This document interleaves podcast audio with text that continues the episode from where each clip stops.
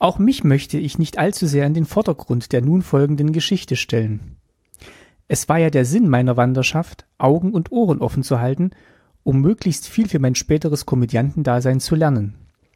Und es war ein besonderer Glücksfall, dass mir in Dalmatien an der Küste der Adria drei sonderbare Kerlchen über den Weg liefen, die sich Abrax, Brabax und Kalifax nannten.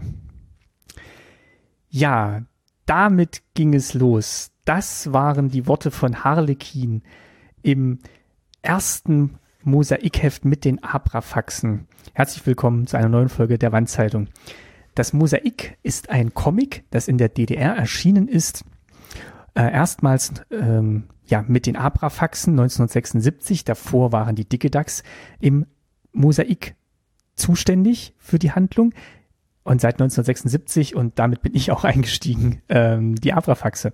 Wir hatten tatsächlich die Hefte von Anfang an und ich lese das Heft immer noch.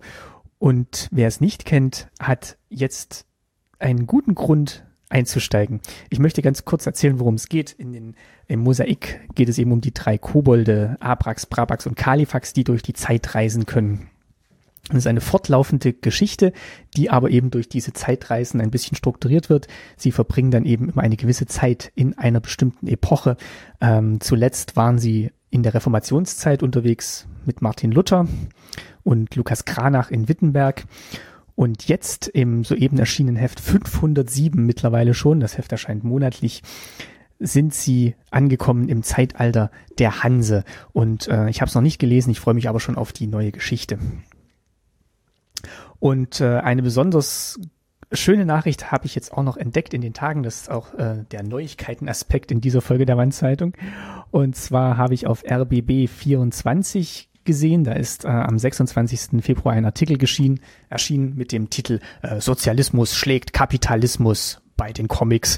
Ähm, Auslöser für diese Nachricht war die Meldung, dass im vierten Quartal 2017 die verkaufte Auflage der Abrafax-Hefte, also des Mosaiks, bei rund 70.600 Heften lag und ähm, sie damit vor Mickey Mouse gelandet sind. Erstmals Mickey Mouse mit 64.500 verkauften Exemplaren.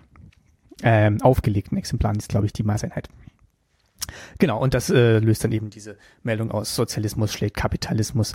Denn tatsächlich waren die, das Mosaik als Gegenentwurf zu den westlichen und kapitalistischen Comics ähm, produziert worden, also erlaubt worden zu produzieren. Und die Macher haben es aber dann geschickt verstanden, diese Freiheit zu nutzen und ja auch immer Geschichten äh, zu erfinden und ähm, vorzustellen, die immer auch so ein bisschen was von Underdogs gegen ja die Großen und Mächtigen hatten und ähm, zwischen den Zeilen sind dann auch immer so kleine Spitzen gegen das DDR-System eingebaut worden. Natürlich hm, jetzt nicht sehr kritisch, es war immer noch eine Kinderzeitschrift, aber man hat schon gesehen, die Abrafaxe haben sich immer mit den Schwächeren solidarisiert und waren eigentlich immer auf der Seite der Guten und der Gerechten und ähm, ohne dass es jetzt irgendwie spießig gewirkt hätte, es war einfach ein schönes Heft und es ist auch wieder noch ein schönes Heft. Es gab ähm, so eine kleine, ja, äh, ja, schl schl schlechte Zeit will ich jetzt nicht sagen, aber es gab so eine mh, gewisse Durststrecke, so kann man es vielleicht nennen, in den 90er Jahren, so kurz nach der Wende. Ähm, ich habe das Heft dann auch nicht mehr weitergelesen, als wir dann in den Westen gekommen sind. Da waren dann Mickey Mouse tatsächlich schon prominenter für mich, bin aber dann wieder eingestiegen mit Heft 200 und jetzt, ja, war diese Woche Heft 507 im Post Postkasten. Und ja, also wer es noch nicht kennt, hat jetzt wirklich die wunderbare Gelegenheit einzusteigen in diese tolle Geschichte. Ähm, das Heft ist im Handel. Es gibt auch einen, einen Beileger. Ich weiß jetzt nicht, ob den nur Abonnenten bekommen. Da werden nochmal die ganzen Figuren vorgestellt, mit denen man es jetzt in nächster Zeit zu tun haben wird. Wie gesagt, das Ganze wird spielen äh, im norddeutschen Raum an der Ostsee, an der Nordsee mit der Hanse. Ähm, die Abrafaxe suchen anscheinend den Schatz der Likedeler. Äh, ja, also ich freue mich.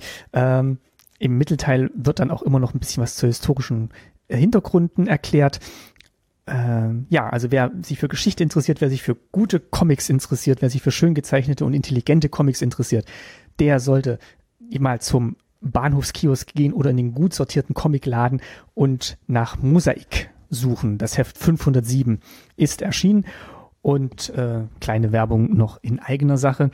Ähm, treue Hörer von Staatsbürgerkunde werden sich erinnern, in Staatsbürgerkunde Folge 8 hatte ich Jörg Reuter, den künstlerischen Leiter des Mosaik, im Gespräch.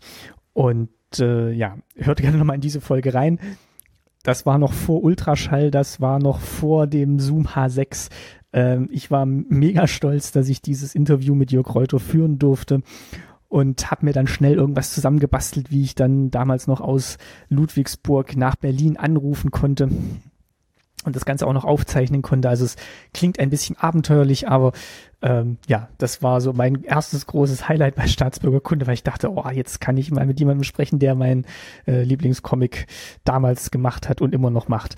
Ja, kleiner, äh, ja, persönlicher Nostalgieausflug, aber ähm, das Heft ist aktueller denn je. Schaut gerne mal rein und lest das Mosaik. Das war's für heute in der Wandzeitung. Einen schönen Abend wünscht euch, euer Martin.